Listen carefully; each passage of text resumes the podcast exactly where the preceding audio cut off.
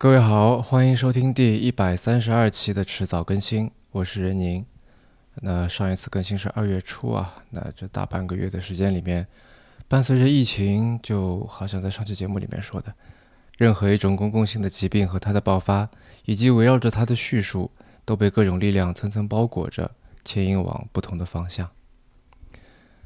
嗯，我本来是不想在疫情结束之前更新节目的啊，也。更不想来谈论疫情本身，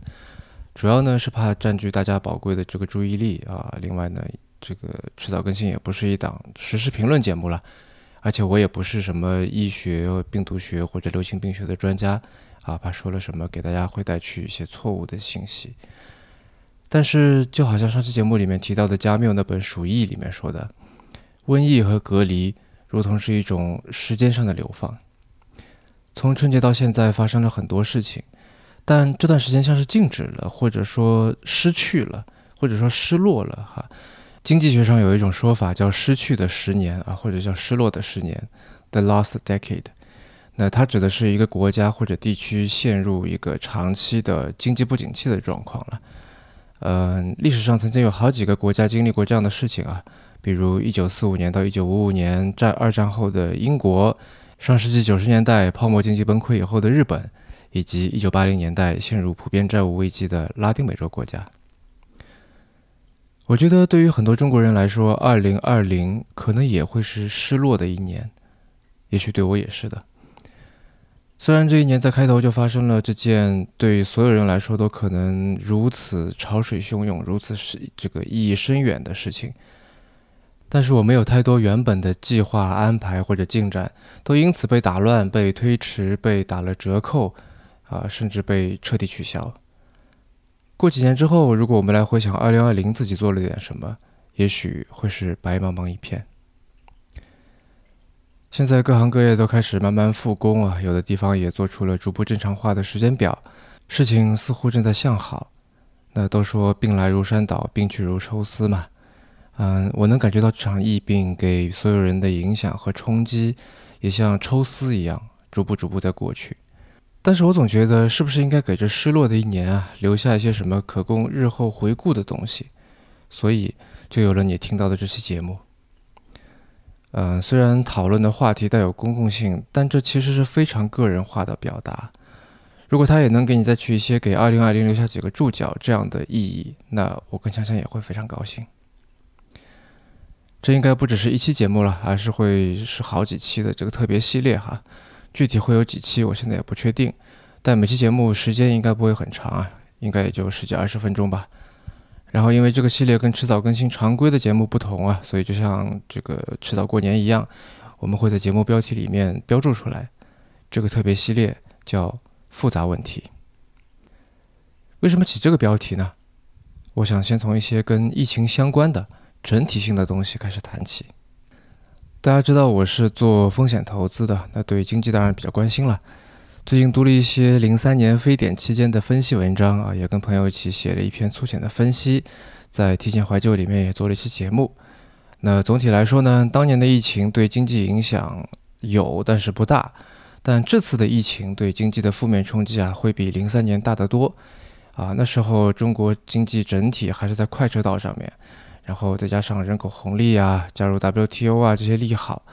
所以非典的出现并没有中断当时经济的上升趋势。但这次疫情不一样，它的波及范围远远超过非典，啊，几乎涵盖了我们国家所有的经济活跃和发达的省市。啊，我们知道，二零一九年已经大家都过得不太容易了，如果再加上停工停产，然后消费者的这些非必要性的消费意愿也降低。呃，我不知道会不会有行业或者产业链被整体的掏空。当然了，因为基本面还在嘛，所以导致的很可能是一次洗牌，而不是毁灭。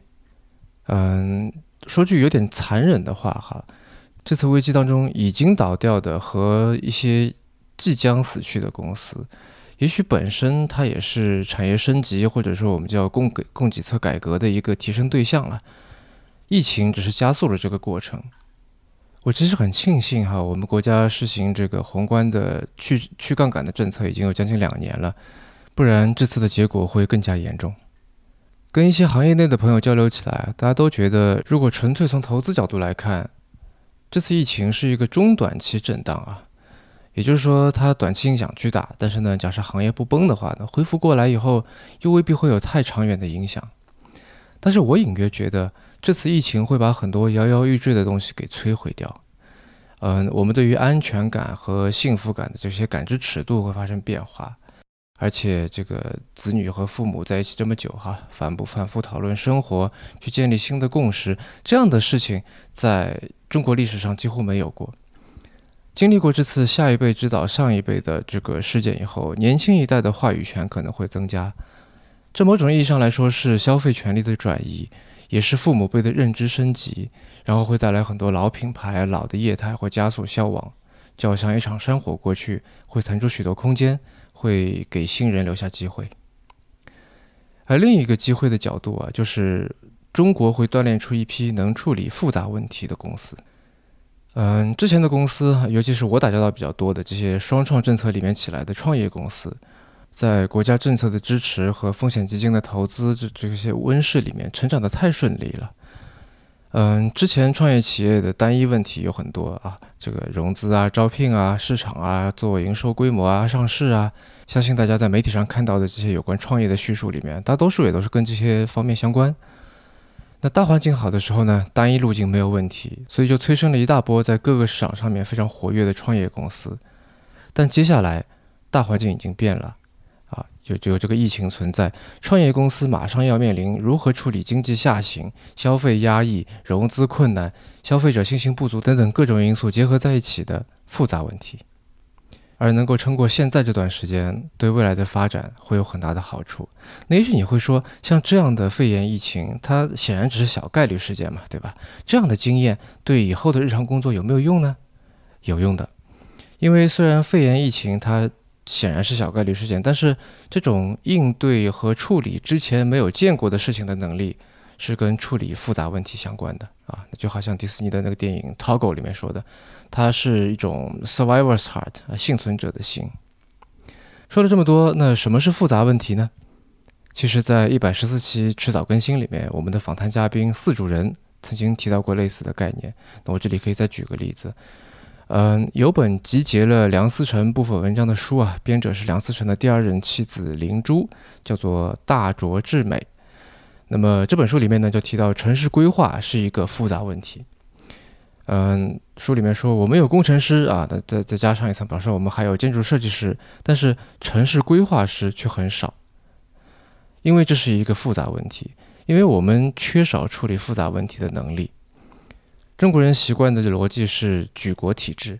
啊，习惯的是这个普天之下莫非王土这种思维去面对单一的或者简单的目标问题，呃，比如说大连钢铁，对吧？那那是可以的。但是面对复杂的问题的时候，就容易就挠头了，因为我们眼前这个复杂问题来自于系统性风险。而说到系统性风险呢，我就想到一本书叫《崩溃》，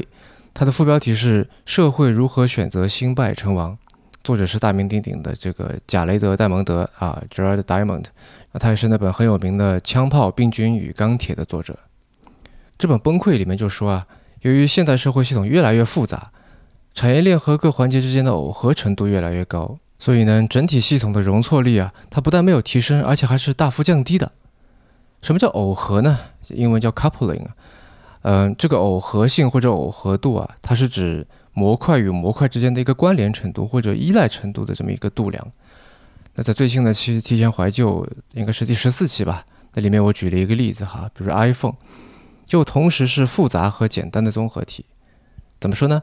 因为 iPhone 啊，它是一个高度精密、高度复杂的工业产品，对吧？门槛很高，所以对于苹果公司而言，那最好就是找一家生产商，那比如富士康。呃，跟他一起去共同研发产线跟各种制造工艺，然后我买断你的产能啊，帮你一起把这个流水线给搭起来，进行非常深度的合作。这一款 iPhone 找你做，下一款 iPhone 还是找你，下下款还是找你，这样其实效率最高的，这就是非常高的耦合度。那制造是这样啊，那么整条产业链上面的元器件，比如说这个触摸屏的玻璃面板啊，摄像头的 CCD 啊，超薄锂电池啊，都有这样的情况。这里面整体的复杂和局部的简单啊，也就是高度耦合了，都是为了保证系统能够安全运行的一种程序进化，以及它也符合规模经济的这个效益最大化的原则。但也正是因为这些特征，使得你必须确保系统当中每一件事情都是做对的，都如同你当初设想的那样去运行，整个系统才能够高效运转。一旦系统当中某一个细微的节点出了问题，整一个庞大的系统就会面临全线崩溃。而这一次如此大规模的病毒疫情，也可以用崩溃里面的理论来解释。我们这十几二十年来经济发展带来的城镇人口的流动，啊，生活宽裕以后对饮食的这些升级的一些心理啊，或者说是什么追求食补养生啊这些，还有巨型都市集群的规划和建设，都加大了社会系统的复杂性。而疫情出现之后，从地方到中央非常单一的信息传递管道和决策机制。啊，武汉作为九省通衢的这个核心交通地位，春运这个时间窗口里面非常大规模的人口迁移和聚集，啊，以及还有最近几年对于某一些媒体和社会言论的这个一刀切的封堵等等等等，这些社会要素产生了环环相扣的高度耦合。而面对这样容错性很低、包含了高度耦合性的复杂系统问题，我们又是以非常单一的解决思路去应对的。从而呢，就一招不慎，就导致了大多数人都未曾所见的疫情大爆发。而在疫情爆发之后，依然是由于简单化的处理问题的方式，所以许多次生的啊，由于为了解决老问题而引发的新问题又出现了。那比如新疆很多地方，无论当地疫情如何，甚至说有没有出现过疫情，它都一直按照最严格的标准来执行一刀切的这个隔离政策。比如还有前两天有一个新闻啊，这个有一家药店就受到了处罚，因为它的加价比例超过了规定。但是呢，从绝对值上来说，其实已经非常非常便宜了。类似的情况还有很多，我就不多举例了。有的时候我在想，我们这一代人啊，就是我是八零后了，是不是有点太顺了？嗯，我们出生之后啊，赶上改革开放，生活水平提高，然后经济一直高速发展，没有过大的经济危机。三十多年也没有战争，然后互联网又爆发，呃，当然你你也可以说各种各样的这些教育、住房或者经济体制上面的改革对个人生活当然有一定影响，但是从大势上面来说，我觉得大家是非常顺啊，没有经过什么大风大浪的。而这个经历了这次呢，不只是我这样的八零后啊，九零后、零零后也算是体验过社会危机了。如果一直处在比较顺利的环境啊，之前过得太顺利。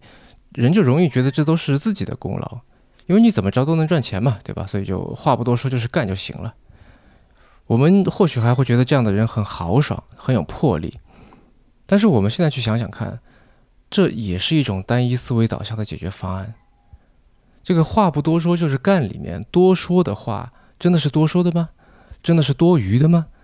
还是说它并不是冗余？而是我们快速追求某些目的的时候，为速度而付出的代价呢？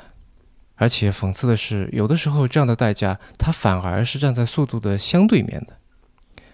什么意思呢？我们再说回崩溃哈，这本书里说的一部分内容，其实就是兴起于上世纪八十年代的这个复杂性科学 （complexity sciences）。嗯，复杂科学是系统科学发展的这个下一个阶段了。那这个观念现在开始渐渐流行，也从象牙塔里面向大众的认知领域去普及了。而伴随着它的普及呢，我们经常会提到一个命题，就是自组织啊 （self-organization），也就是说，如何自下而上的，而不是像传统那样自上而下的，在组织内部形成某一种共识和规则，去非常有机的去涌现秩序、分配权力。形成一个既能顾全多方利益又去中心化的一个决策机制，而不是说所有人都依赖一个全知全能的神啊，所有的事所有的事情都要问神的意见。而这次疫情之所以会演变成这样，之所以没有在更早的时候能够采取一些措施，很大的原因就在于，比起事情的发展，